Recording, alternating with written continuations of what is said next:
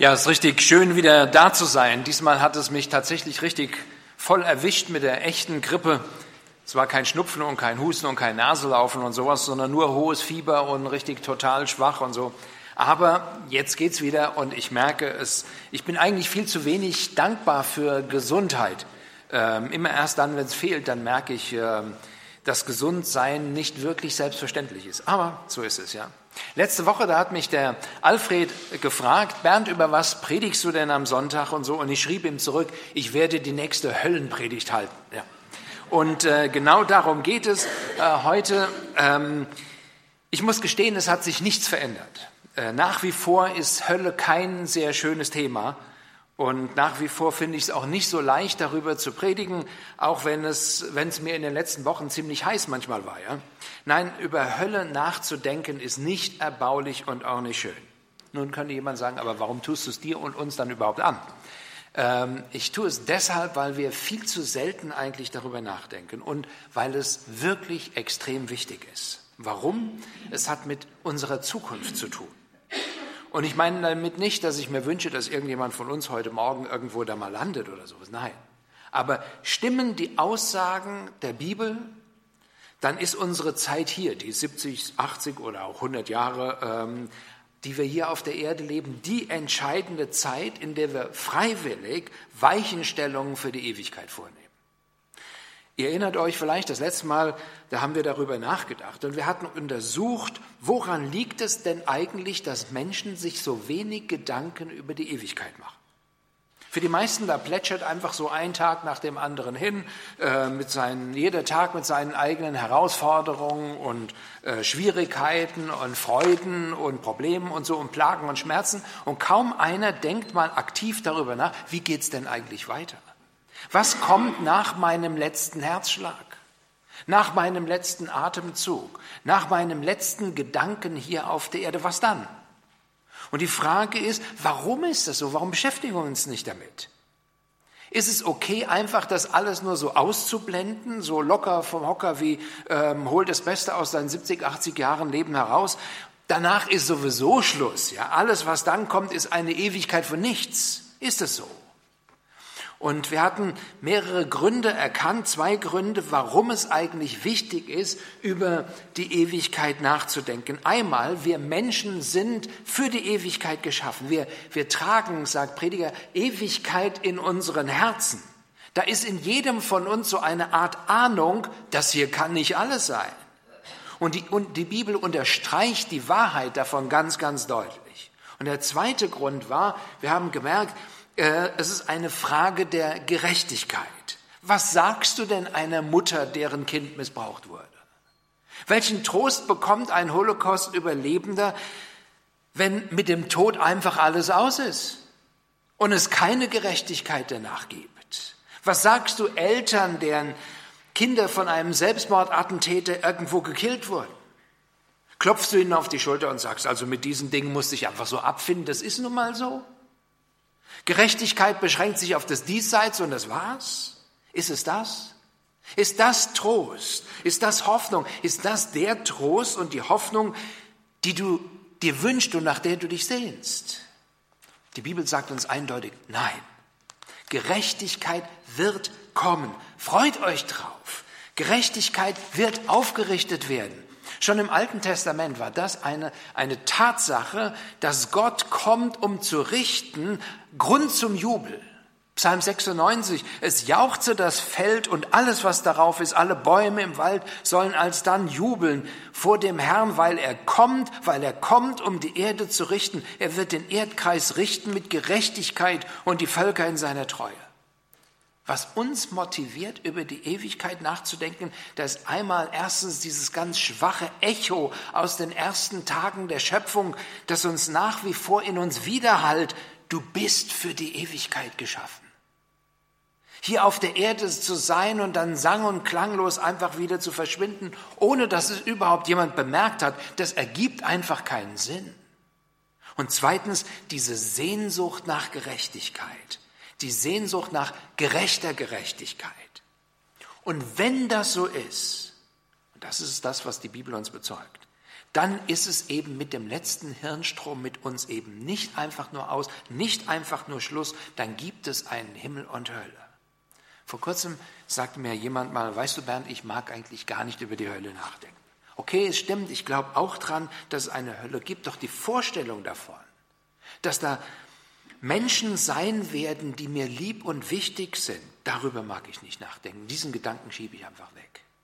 Und ich kann das verstehen. Trotzdem, das Thema ist wichtig.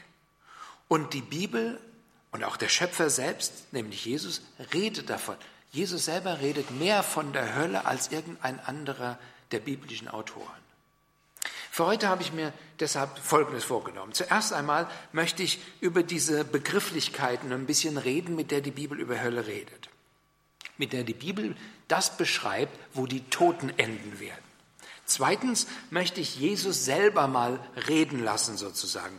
Ich möchte, dass wir mit ihm zusammen die, diese Dinge der Hölle anschauen, was Jesus selber gesagt hat, einfach nur so klar und einfach und unmissverständlich, ohne dass wir Schlussfolgerungen ziehen oder irgendwie aus bloßen Indizien, sondern nur klar sein Wort nehmen. Und ich möchte mit euch zusammen untersuchen, was ist der Zusammenhang zwischen seinem Opfertod am Kreuz und der Realität von Hölle. Und drittens möchten wir auf verschiedene Erklärungen eingehen, die immer wieder gebraucht werden, um Hölle die Härte wegzunehmen. Äh, das werden wir tun. Und zwischendrin natürlich werden wir immer wieder über die Fragen nachdenken, die uns regelrecht sich aufdrängen. Wie kann ein Gott der Liebe Menschen in die Hölle verdammen? Ist eine ewige Hölle, eine ewige Pein nicht eine viel zu schwere Strafe für die Sünde der Menschen? Werden in der Hölle alle Wesen irgendwo gleich behandelt oder gibt es unterschiedliche Formen von Strafen oder Konsequenzen ihres Handelns? Ist Hölle vielleicht nur Gottes Erziehungsmaßnahme oder ist sie endgültig? Diese Dinge. Ihr seht schon, wir haben für heute viel vor und das wollen wir tun. Zunächst einmal also Begriffe. Begriffe, die die Bibel gebraucht, wo die Toten sich befinden, beziehungsweise wo sie herkommen. Wir fangen damit an, einfach weil es ein bisschen trocken, ein bisschen technisch ist mit diesen Begriffen und das wollen wir ganz schnell hinter uns bringen. Es gibt zwei wichtige Begriffe. Da finden wir zunächst einmal im Alten Testament den Begriff Sheol. Und der zweite Begriff, den sehen wir im Neuen Testament, Hades. Und beide Begriffe bedeuten letzten Endes schlicht und einfach Totenreich. Das heißt, Sheol und Hades beschreiben genau dasselbe. Ort, wohin die Toten kommen, ganz allgemein. Nun ist es so, dass in manchen Bibelübersetzungen Sheol mit Grab übersetzt wird. Grab, in das man eine Leiche hineinlegt, sozusagen. Und deshalb kommen manche Leute auf den Gedanken und sagen, Totenreich, das gibt's eigentlich gar nicht. Sheol und auch Hades, das bedeutet einfach nur Grab. Das ist ein netter Einwand, da muss man drüber nachdenken. Wir müssen sagen, in beiden Testamenten, im Alten Testament wie auch im Neuen Testament, da gibt es jeweils ein anderes Wort und dieses muss eindeutig mit Grab übersetzt werden. Nämlich im Alten Testament Queber, im Neuen Menaion. Also zwei ganz, ganz andere Begriffe. Und wisst ihr, zwischen denen, also zwischen Sheol und Hades und ähm, Queber und Menaion, gibt es völlig gravierende Unterschiede. Erstens taucht also Queber und Menaion immer wieder in der Mehrzahl auf, nämlich wenn von Gräbern, also vielen, die Rede ist. Sheol und Hades dagegen wird immer nur in der Einzahl gebraucht, immer nur. Zweitens, Queber und Menaion wird häufig als etwas beschrieben, das jemand gehört. Das Grab Abners, 2 Samuel 3, ja, oder das noch unbenutzte Grab von Josef, in das Jesus nachher hineingelegt wurde. Matthäus 27. So etwas wird weder von Sheol noch von Hades gesagt. Also Sheol und Hades, das gibt es an keiner Stelle in einer privatisierten Form, dass es jemand gehört. Und noch ein weiterer Unterschied ist, kein Mal wird erwähnt, dass ein Körper in den Hades gelegt wird. Das ist einfach nicht so. Sheol und Hades sind nicht die Worte für Grab, sondern für Totenreich. Und dort, wo das Alte Testament zitiert wird, da werden die Begriffe sogar, also zitiert wird im Neuen Testament, werden die Begriffe sogar identisch behandelt. Zum Beispiel im Psalm 16, da sagt David prophetisch vom Messias, meine Seele wirst du nicht im Scheol lassen, du wirst nicht zugeben, dass dein Frommer die Verwesung sehe. Vergleichst du das mal mit dem Neuen Testament? Wo Petrus in der Pfingstpredigt davon redet, ja, über die Auferstehung und so, da sagt er in Apostelgeschichte 2, du wirst meine Seele nicht im Hades zurücklassen, noch zugeben, dass dein Frommer die Verwesung sehe. Das soll mal reichen bis dahin. Kurz zusammengefasst heißt das, Sheol und Hades sind jeweils Begriffe, die das Totenreich beschreiben und sind untereinander praktisch austauschbar. Was jedoch eindeutig als Hölle übersetzt werden muss, na jetzt kommen nochmal zwei Begriffe, ist das Wort einmal Gehenna. Das beschreibt den gleichen Ort letzten Endes wie im Neuen Testament, an der anderen Stelle Feuersee in Offenbarung 20. Also wir sehen Sheol und Hades auf der einen Seite, Totenreich, und Gehenna und Feuersee, Feuer, äh, Hölle. Gehenna ist diese vom Griechen übernommene Form von dem Tal von Hinnom. Daher kommt das, ja? Das Tal von Hinnom, das war so ein weiter, breiter Graben östlich von, von Jerusalem und das war die damalige Mülldeponie oder eine Müllverbrennungsanlage, wenn man so will, ja? Ähm, aller mögliche Abfall und Kadaver und Schrott wurden da hingeworfen und so und verbrannt. Und das Feuer, das brennte unaufhörlich. Und später, zur Zeit des Neuen Testamentes, da wurde dieses dort zu einem sehr, sehr anschaulichen Bild gebraucht für die Abfallkippe des Universums sozusagen, für Hölle. Und wo Jesus dieses Wort verwendet, spricht er gar nicht mehr von diesem wortwörtlichen Müllplatz dort vor Jerusalem, sondern von einem Ort ewiger Pein und Qual. Drei Aussagen machen es klar. Erstens mal in Matthäus 5, da sagt er, Vers 29, wenn aber dein rechtes Auge dich ärgert, so reiß es raus, wirf es von dir, denn es ist dir Nütze, dass eins deiner Glieder umkomme und nicht dein ganzer Leib in die Hölle geworfen werde. Ähnlich Matthäus 18. Wenn dein Auge dich ärgert, so reiß es raus und wirf es von dir, denn es ist besser, einäugig in das Leben einzugehen, als mit zwei Augen in die Hölle des Feuers geworfen zu werden. Zweitens, dieses, dieses Feuer der Gehenna ist ewig. Matthäus 9 kann man es nachlesen, Vers 43 und 44. Wenn deine Hand dich ärgert, so hau sie ab. Es ist besser, als Krüppel in das Leben einzugehen, als mit zwei Händen in die Hölle hinabzufahren, in das unauslöschliche Feuer, wo ihr Wurm nicht stirbt und das Feuer nicht erlischt. Oder drittens, Gehenna ist so ein Ort, wo beides, nämlich Seele und Leib zerstört werden. Nochmal eine Bibelstelle ganz kurz, da haben wir es gleich geschafft. Matthäus 19, fürchtet euch nicht vor denen, die den Leib töten, die Seele aber nicht töten vermögen. Fürchtet euch vielmehr vor dem, der sowohl Leib als auch Seele zu verderben mag in die Hölle. Und bitte bemerkt hier die Tatsache, dass die Seele wie auch der Leib an diesem Ort zerstört und verdorben werden können, ist ein ganz, ganz positiver Beweis dafür, dass es hier sich nicht um dieses wortwörtliche Tal Hinnom handelt, sondern dass es hier eine ganz andere Sache ist, Hölle nämlich. Und dabei sollten wir bemerken, dass Zerstören und Verderben nicht das gleiche ist wie völlig auslöschen. Aber vielleicht habt ihr es gerade sogar mitbemerkt, in Matthäus 19, das ist eine ganz positive Bemerkung, dass Menschen keine Angst haben sollen. Fürchtet euch nicht, sagt er, noch nicht einmal vor denen, die den Leib zerstören können, den Leib töten können. Leib töten, das ist schlimm, fürchterlich schlimm, sehen wir immer wieder in den Nachrichten. Aber es gibt noch Schlimmeres. Und das ist, wenn der Zustand, wenn Leib und Seele in der Hölle verdorben werden. Die Macht dazu hat alleine Gott. Deshalb ihn in der richtigen Weise einzuschätzen, ihm den Platz zu geben, den er eigentlich haben soll, das ist vernünftig. Was ist mit dem Feuersee? Wenn wir Jesaja 30 mit Offenbarung 19 mal vergleichen, dann sehen wir, dass dieser schweflige Feuersee in der Offenbarung und Gehenna genau dasselbe beschreiben. Also Sheol und Hades und Gehenna und Feuersee. Diese Begriffe sollten wir uns mal merken. Das soll damit mal reichen.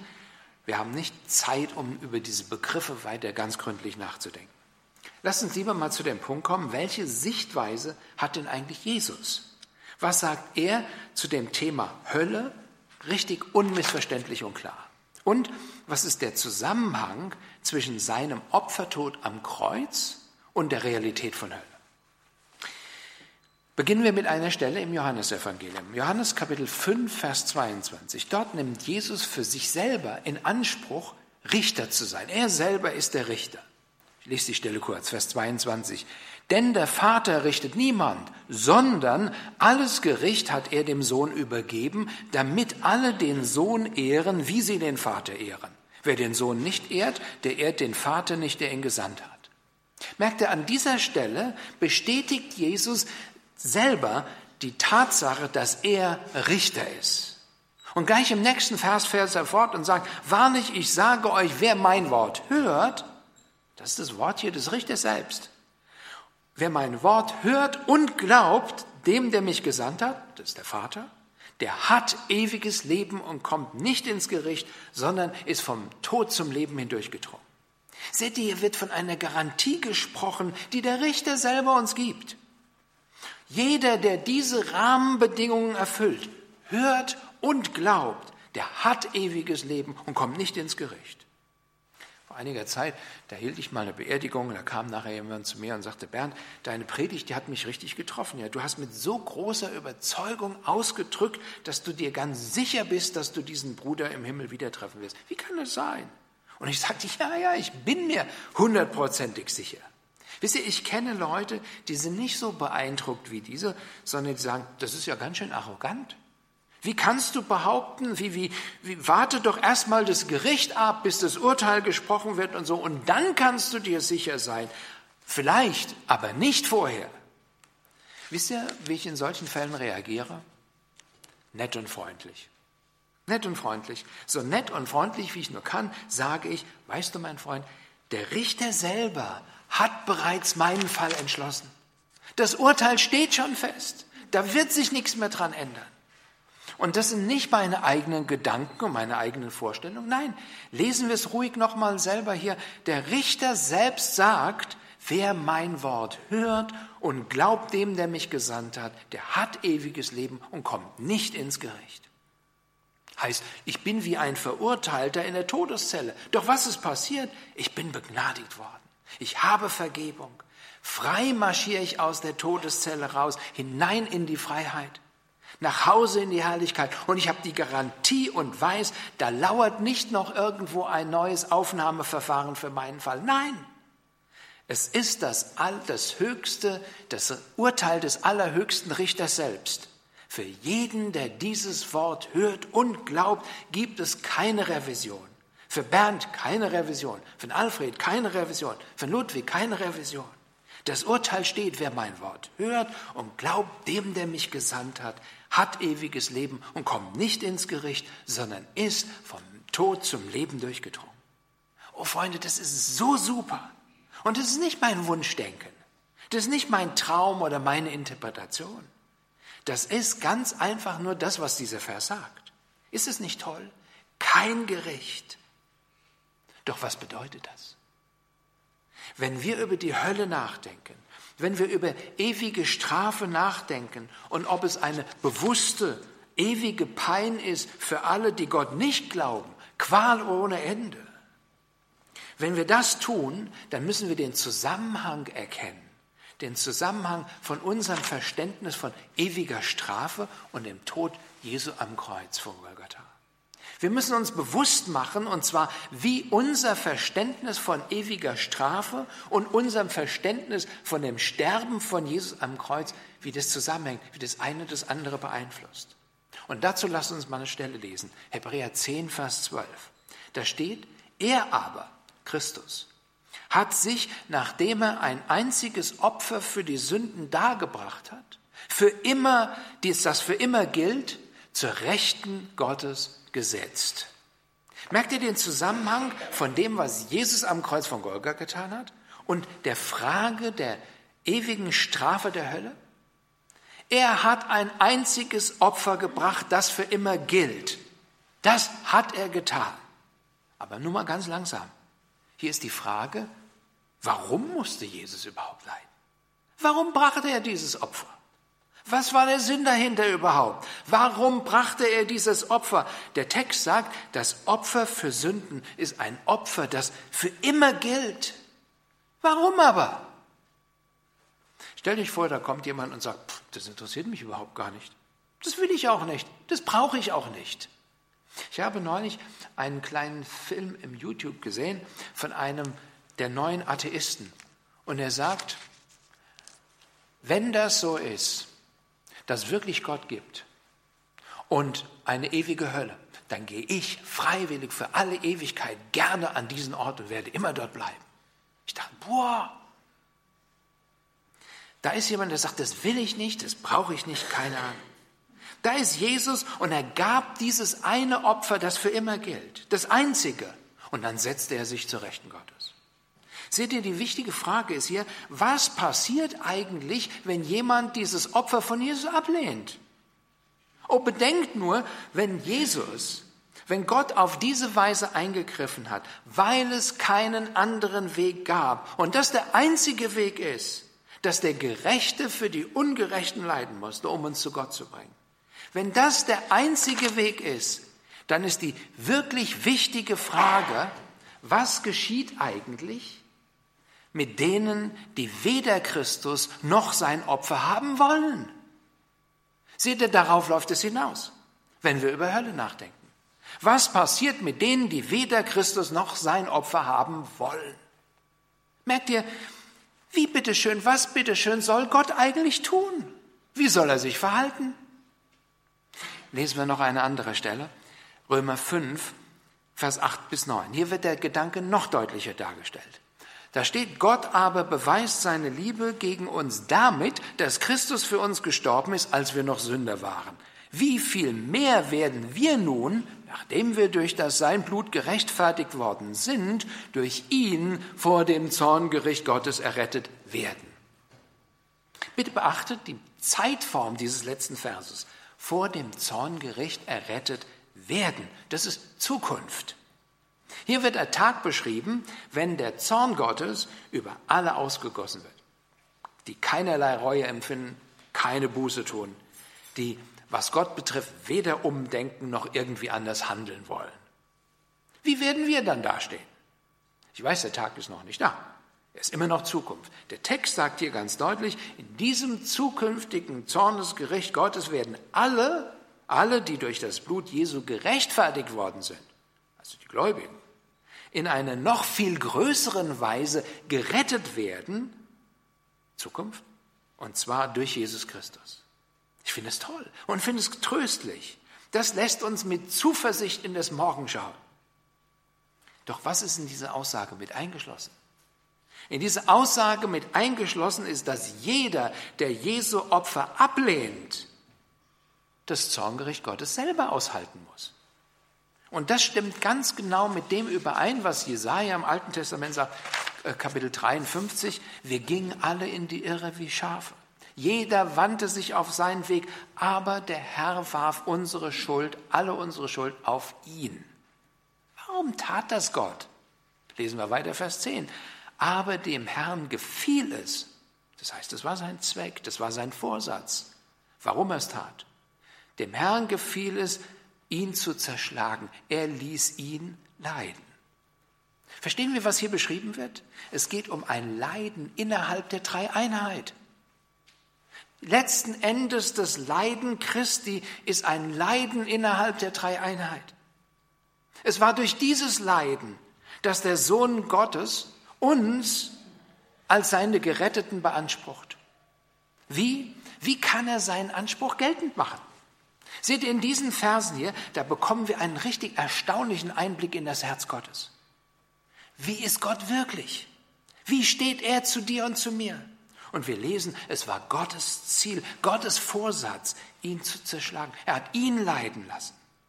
Damals im alten Israel, da wurde ein Krimineller für seine, zur Strafe gesteinigt. Verurteilte, die wurden nicht gehängt, äh, nicht an einem Baum aufgeknüpft oder sowas, sondern gesteinigt.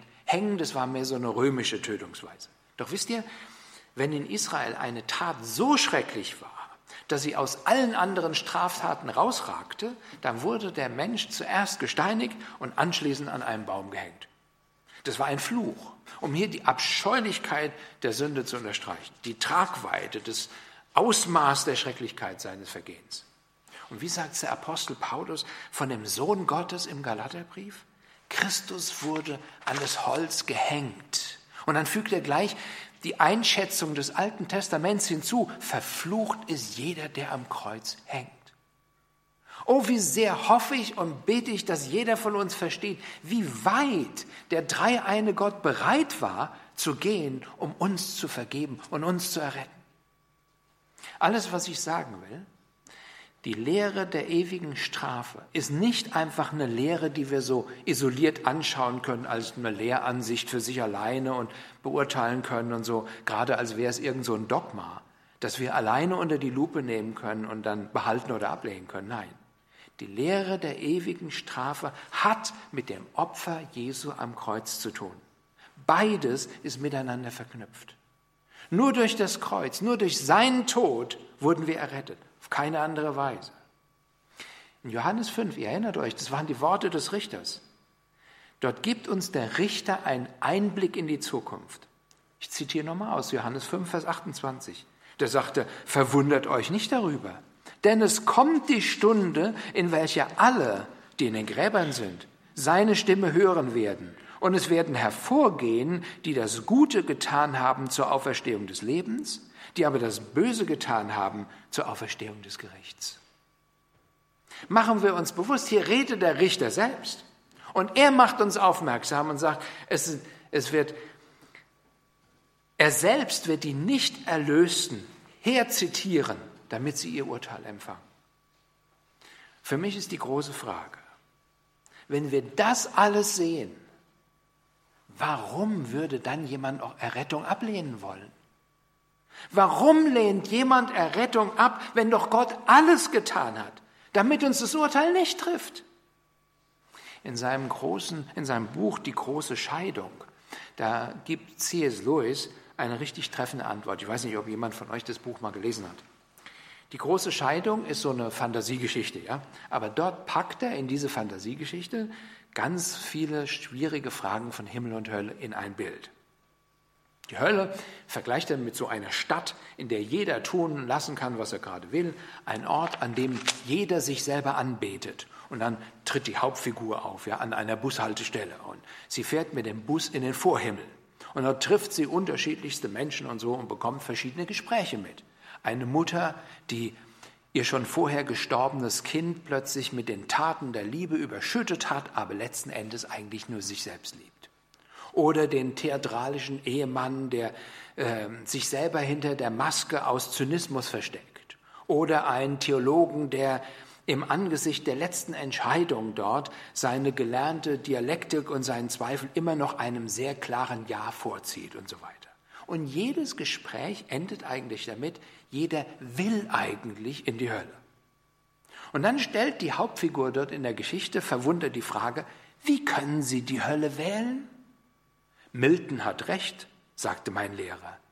Die Entscheidung jeder einzelnen Seele kann in den Worten ausgedrückt werden, lieber in der Hölle herrschen als dienen im Himmel. Genau das ist es. Warum würde jemand Errettung ablehnen wollen? Lieber herrschen in der Hölle als dienen im Himmel. Gott hat alles für uns getan. Innerhalb der Dreieinheit ertrug er das Leiden für uns, damit wir echtes, erfülltes Leben haben können. Und doch, es gibt immer welche, die auf irgendetwas bestehen, damit wir irgendwo echtes Leben, erfülltes Leben haben können. Es gibt immer welche, die sagen, das möchte ich nicht. Und selbst zum Preis ihres eigenen Elends. Es gibt immer etwas, das sie echter Freude das heißt der Wirklichkeit, vorziehen. Wie ein verzogenes Kind, ja. Wo ein verzogenes Kind sagt, ich würde mir, lieber auf mein Spielen und Essen verzichten, als zu sagen, es tut mir leid, um wieder Freund zu sein. Was sollen wir nun unter dem Gericht verstehen, die, dass die empfangen, die ganz bewusst Jesu Rettung ablehnen? Wisst ihr, in der Geschichte, da haben sich vier große Richtungen herausgeprägt für die Christen. Vier Richtungen, die eine ewige Hölle in diesem wortwörtlichen Sinne ablehnen. Und diese Sachen, die wollen wir uns mal anschauen. Zwei heute und zwei in der dritten und letzten Predigt über die Hölle. Und wir tun das jedes Mal nach dem gleichen Prinzip. Wir untersuchen Bibelstellen, die diese Gruppen am liebsten benutzen, um der Hölle die Härte zu nehmen. Und wir schauen, ist es das wirklich, was der Text sagt, oder gibt es noch eine andere Erklärung? Okay, da ist die Gruppe 1, die äh, sagen, letzten Endes widerspricht Hölle dem Wesen Gottes. Sie nehmen gerne Bibelstellen über die Güte und die Liebe Gottes und sagen, Hölle widerspricht dem Wesen Gottes. Dann gibt es eine zweite Gruppe, die nehmen Stellen, die scheinbar das ausdrücken, dass am Ende alle Menschen, ja möglicherweise sogar der Satan und die Dämonen errettet werden. Manchmal fallen die so unter das Schlagwort Allversöhnen. Dann gibt es eine dritte Gruppe, das sind Menschen, die lehren, dass am Ende es nur noch zwei Gruppen gibt. Ja? Die eine, die eine Ewigkeit mit Gott zusammen sind und die anderen, die am Ende einfach ausgelöscht sind, tot aus fertig. Und dann gibt es noch eine vierte Gruppe, das sind unsere katholischen Freunde, die nennen die Hölle als Gottes Erziehungsmaßnahme letzten Endes. Okay? Fangen wir uns mal mit diesen Sachen an. Gucken wir mal, widerspricht letzten Endes Hölle der Güte und der Liebe Gottes. Wisst ihr, Gott ist ein einheitliches Wesen. Und seine ganzen verschiedenen Charakterzüge, die stehen nicht im Widerstreit. Natürlich ist er ein Gott der Liebe, klar. So steht es in der Bibel, Gott ist Liebe, 1. Johannes 4. Aber er ist auch Licht. Und genauso wie zwischen Finsternis und Licht es keine Gemeinschaft gibt, genauso bedeutet es nicht, dass Gottes Liebe so eine sentimentale Leidenschaft wäre, die alle moralischen Maßstäbe einfach nur über Bord wirft. Nein, seine Liebe ist eine heilige Liebe. Als er den Menschen schuf, da schuf er ihn in seinem Ebenbild, steht da. Das heißt, er schuf ihn mit der Fähigkeit, frei entscheiden zu können. Natürlich. Er schuf ihn, dass auch er, dass dieser Mensch lieben kann. Andere Menschen, Gott und so weiter. Zurücklieben. In der Tat ist sogar das der entscheidende Punkt, der uns Menschen ausmacht. Unser richtiger, echter, freier Wille. Und nun müssen wir sehen, Liebe ist etwas absolut Freiwilliges, oder nicht? Für eine Liebesbeziehung ist Freiheit notwendig. Liebe wäre eine Farce, wenn es erzwungen wäre. Stellt euch vor, ich würde der Molly so einen MP3-Player ans Bett stellen, der so programmiert wäre, dass er jeden Morgen sagen würde, Guten Morgen, Molly, ja, ich, schön, dass es dich gibt, ich liebe dich. Eine halbe Stunde später, Guten Morgen, Molly, ich liebe dich, schön, dass es dich gibt. Halbe Stunde später, oh, ich liebe dich, ist schön, dass es dich gibt. Halbe Stunde später, fürchterlich, oder? Was für ein Unsinn wäre das? Das würde sie nicht wollen und ich ebenso wenig. Nein, die Aussage, ich liebe dich, bedeutet mir und auch ihr nur deshalb so viel, weil ich auch die Möglichkeit hätte zu sagen, ich hasse dich. Tue ich aber nicht. Nein, ich liebe sie ja. Gott liebt uns, dich und mich, wie wir gerade vorhin gesehen haben. Und er tat alles, um uns den Weg zu ebnen. Und er macht keine Kompromisse mit seiner Gerechtigkeit. Das hätte man ihn sonst vorwerfen können. Nein, er selber trug unsere Strafe für unser Vergehen. Innerhalb der Dreieinheit litt er für uns. Das Argument, Gott kann in seiner Liebe keine Hölle zulassen, das ist nicht stichhaltig. Im Gegenteil müssen wir erkennen, das Ablehnen der Gerechtigkeit einer ewigen Strafe gleichzeitig bedeutet, ich lehne Gnade ab. Falls ewige Qual ungerecht wäre, dann wäre das Bewahren davor gerecht. Und damit das Recht eines Sünders. Er könnte darauf pochen, könnte Gott einfordern, er könnte Gott anklagen und sagen, ewige Qual in der Hölle und sowas. Das ist ungerecht. Ich habe ein Recht auf den Himmel. Und hätte er ein Recht, dann wäre Errettung nicht aus Gnade, nicht unverdient. Im Gegenteil, es wäre noch schlimmer. Es wäre wie ein Schlag in Gottes Gesicht. Denn wozu wäre Jesus überhaupt gestorben? Und warum bitteschön sollte ein sündiger Mensch, der ewiges Glück und Erfüllung bei Gott verachtet und ablehnt und überhaupt nicht haben will, sich zu Recht darüber beschweren können, das ihm Gott ewige Gerechtigkeit zukommen lässt. Nein, wenn in Sünde unendlich Böses steckt, wie es ja auch ist, dann ist eine ewige, unendliche Strafe das einzige Gerechte.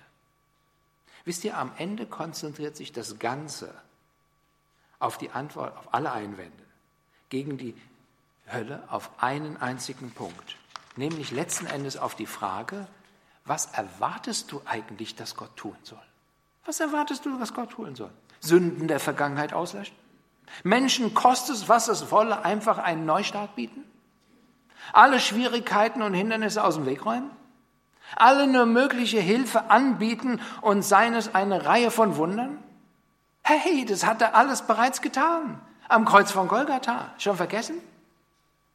Was bitteschön soll er tun? Ihn einfach nur so vergeben? Denen vergeben, die gar keine Vergebung wollen? Oder will jemand Vergebung, um die er gar nicht bittet, weil er seine eigenen Vergehen gar nicht abscheulich findet? Seht ihr, was soll Gott tun? Wisst ihr, im Grunde genommen ist Hölle eine logische Folge von, von seiner Liebe. Welche Qual wäre der Himmel, wenn Gott auch die dort hineinzwingen würde, die gar nichts mit ihm zu tun haben wollen? Was für eine verbogene Liebe wäre das eigentlich, wenn er die Menschen, auch nur einen Menschen dazu zwingen würde, eine Ewigkeit mit dem zusammen zu verbringen, mit dem er unter gar keinen Umständen zusammen sein will, nur damit er nicht in die Hölle kommt. Seht ihr, die Frage ist, was bitteschön soll Gott eigentlich noch tun? Sie einfach in Ruhe lassen? Ich fürchte, das tut Gott. Genau das. In seinem Buch über den Schmerz da schreibt C.S. Lewis, ich bin bereit zu glauben, dass die Verdammnis auf eine Weise bis zum Ende, dass die Verdammten auf eine Weise bis zum Ende erfolgreiche Rebellen sind. Die Türen der Hölle sind von innen verschlossen.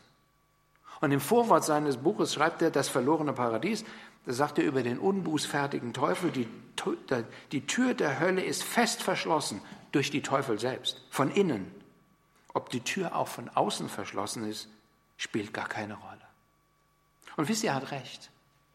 In der Hölle wie auch im Himmel gibt es nur Freiwillige.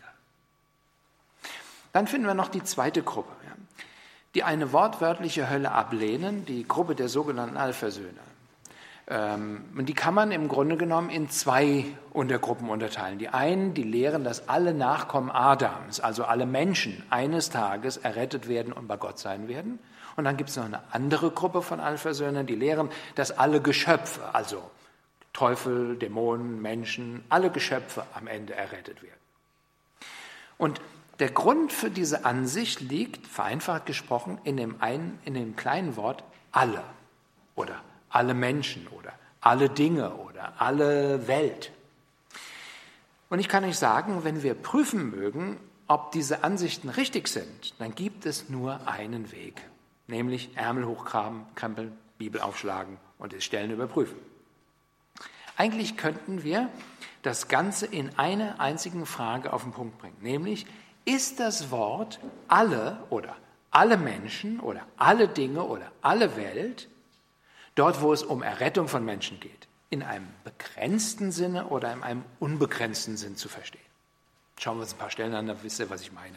Lukas 3, da steht, das Volk war alle, voller Erwartung und alle fragten sich, ob Johannes etwa der Messias, der versprochene Retter sei. Oder Johannes 3, 26.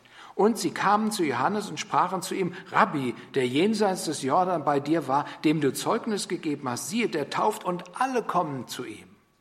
Oder Johannes 8, 2. Früh morgens kam er wiederum in den Tempel und alles Volk kam zu ihm und er setzte sich und lehrte sie. Oder Apostelgeschichte 22. Denn du sollst bei allen Menschen ein Zeuge sein für, vor dem, von dem, was du gesehen und gehört hast. Noch eine letzte Stelle, soll erstmal reichen dann, 2. Korinther 3. Ihr seid unser Brief eingeschrieben in unsere Herzen, gekannt und gelesen von allen Menschen. Und natürlich gibt es noch andere Stellen. Ja? Aber dieses eine können wir hier schon merken. In keiner der genannten Stellen ist das Wort alle oder alle Menschen oder alles Volk in einem unbegrenzten Sinn gemeint. Wisst ihr, wir müssen verstehen, in der Bibel wird das Wort alle auf zwei verschiedene Weisen gebraucht. Alle völlig ohne Ausnahme, also die Summe von allem, alle und alle ohne Unterschied. Das heißt, alle Gruppierungen und Sorten, jung und alt, Männlein, Weiblein, arm, reich, äh, gebildet, einfach gestrickt, eben alle, ja. Und manchmal alle Juden und alle Heiden, manchmal von allen, und das sind alle Gläubigen gemeint. Also alle ohne Ausnahme und alle ohne Unterschied. Und dasselbe gilt von all den Dingen, von denen hier gesprochen wird. Dazu ganz nochmal zwei kurze Beispiele. Römer 14. Einer glaubt zum Beispiel, er dürfe alles essen. Der Schwache jedoch ernährt sich rein vegetarisch. Oder 1. 1. Korinther 9. Den Schwachen bin ich geworden wie ein Schwacher, auf dass ich die Schwachen gewinne. Ich bin allen alles geworden, auf dass ich alle auf alle Weise etliche errette. Das heißt nicht, dass der Paulus ja für seine ungläubigen Freunde sämtliche Maßstäbe über Bord geworfen hat, die er hat. Der war kein Wendehals. Ja. Und dasselbe gilt für das Wort Welt. Nur ein Beispiel dazu. Da sprachen Johannes 12 die Pharisäer zueinander, ihr seht, dass ihr nichts ausrichtet, siehe, alle Welt läuft ihm nach. Haben die Pharisäer tatsächlich geglaubt, dass die ganze menschliche Rasse Jesus nachgelaufen ist? Nein.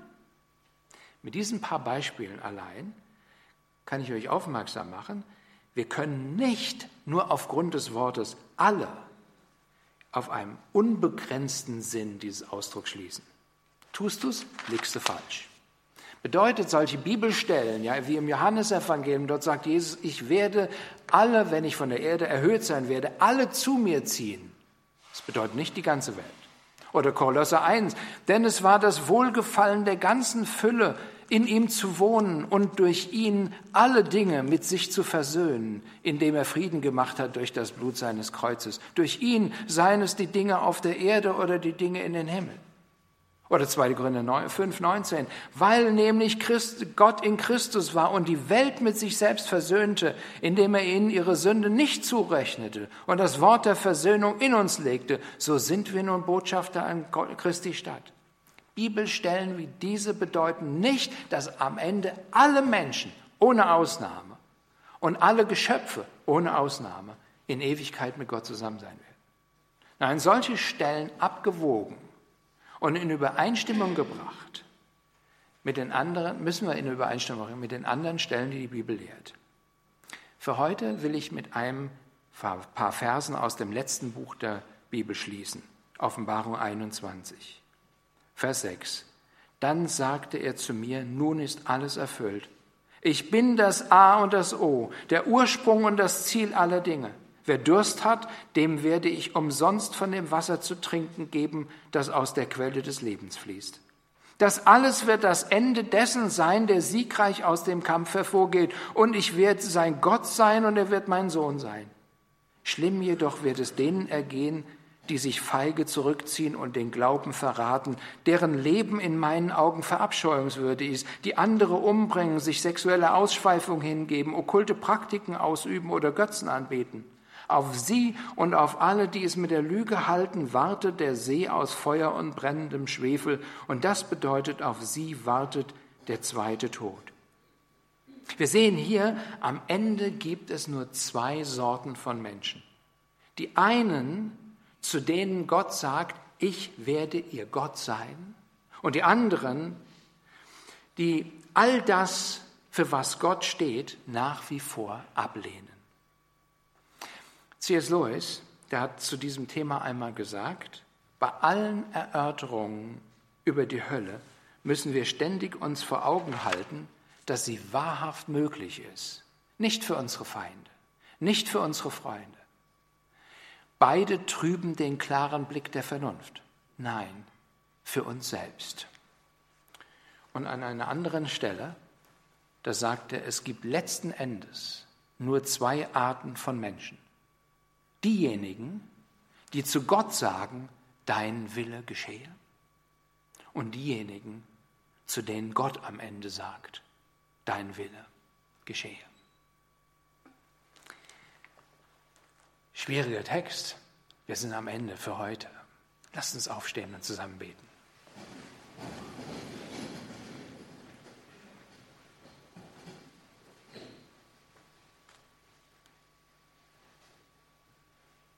Herr, dieses Thema macht uns keinen Spaß. Aber du hast darüber geredet. Und du hast alles getan, um uns vor solch einem Ort zu bewahren. Du hast Leiden innerhalb der Dreieinheit auf dich genommen. Und du hast uns, jedem, der dein Wort hört und dir glaubt, die Garantie gegeben, dass er nicht ins Gericht kommt. Und ich bitte dich, dass uns die Realität der Hölle so neu bewusst wird, dass wir Menschen in unserer Verwandtschaft, in unserer Umgebung, in unserer Nachbarschaft ja neu gewinnen für dich, dass wir dein Wesen ihnen so unter die Augen malen, dass, es, dass sie richtig erkennen, wie, wie toll du bist, wie großartig. Und ich bitte dich selber, dass wir selber ganz neu mit ja, dieser Realität leben und uns mehr freuen über die Gnade, mehr freuen über das, wie du uns begegnest. Schenke du, dass unser Blick aus so einer Wischiwaschi-Einstellung klarer und deutlicher wird. Und so segne du uns in der kommenden Woche. Segne uns zu größerer Liebe zu dir und zu anderen Menschen, zu größerer Hingabe. Und wir bitten dich auch heute, Herr Jesus, komme du bald. Amen.